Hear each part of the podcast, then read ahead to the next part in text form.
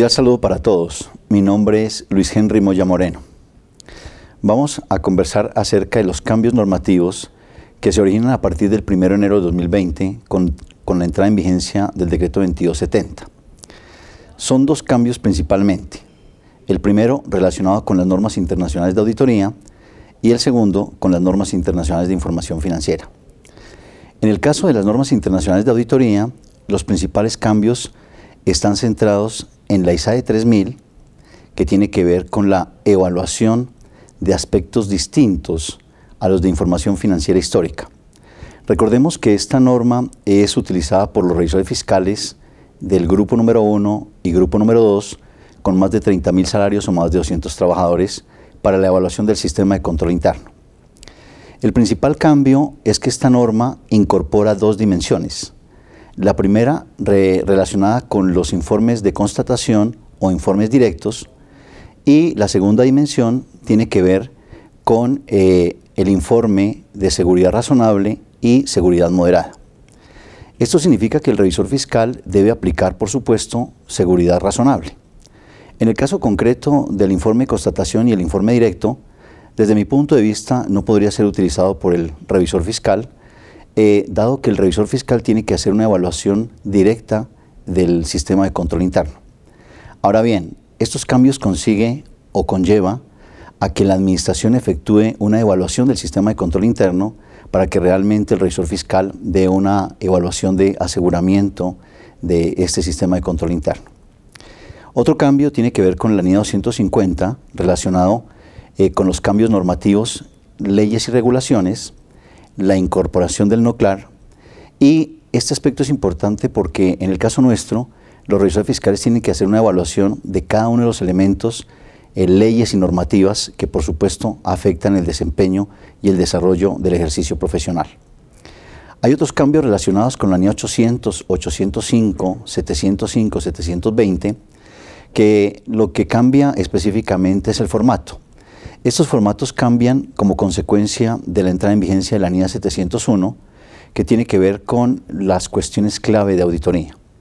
Y en este caso en particular, un cambio fundamental es que eh, modifica el artículo quinto del 2170 relacionado con la aplicación de la NIA 701 específicamente a entidades del grupo número 1. Eso significa que a partir del 1 de enero, solo las entidades cotizantes en un mercado público de valores eh, y los revisores fiscales, por supuesto, de estas entidades, están obligados a aplicar la NIA 701. Se genera un proceso de transición de dos años para que los revisores fiscales de las demás entidades eh, pertenecientes al grupo número uno, eh, durante dos años evalúen todos los aspectos para implementar el modelo de revisor fiscal con la incorporación de las cuestiones clave de auditoría. Eh, y finalmente hay unos eh, cambios relacionados con las revelaciones en las normas internacionales de auditoría. Eh, esto significa que la revelación es muy importante para los usuarios de la información financiera, razón por la cual el auditor externo o el revisor fiscal tiene que hacer énfasis en la evaluación de las revelaciones que tienen los estados financieros. Estos son los cambios más importantes en tema relacionado con normas internacionales de auditoría y normas de aseguramiento. El segundo cambio tiene que ver con el anexo número 1 eh, del decreto 2270 eh, relacionado con las normas internacionales de información financiera.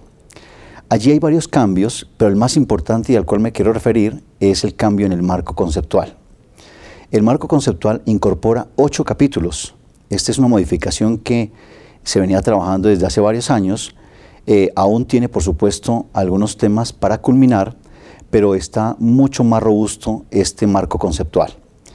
Eh, y lo que quisiera resaltar de este marco conceptual, en primera instancia, es la definición de lo que tiene que ver con los estados financieros consolidados y no consolidados.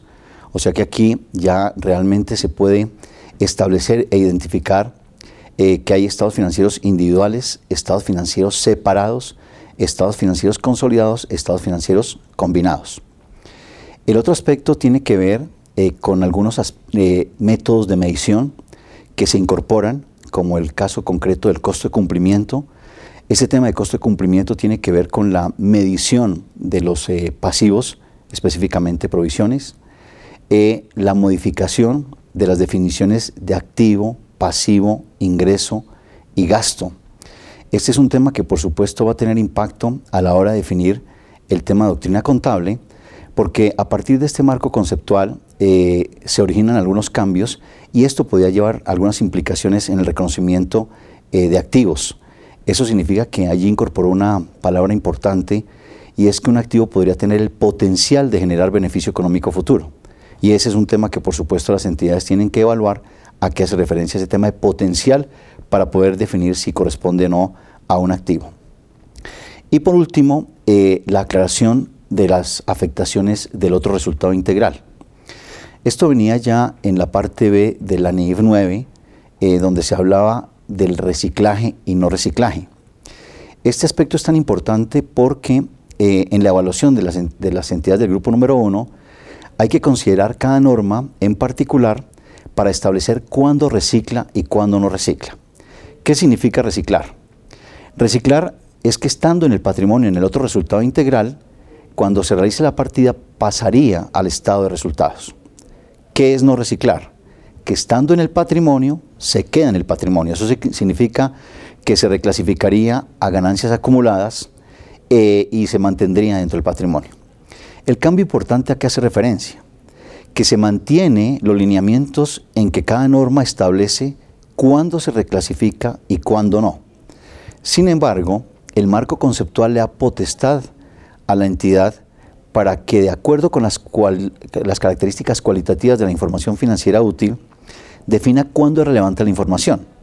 Y en aquellos casos donde no está establecido a través de un estándar o a través de una norma, qué tratamiento se le da si se reclasifica o no al estado de resultados, el marco conceptual le indica a la entidad que será el juicio y por supuesto la relevancia que tendría la información de o mantenerla en el patrimonio o reclasificarla al estado de resultados.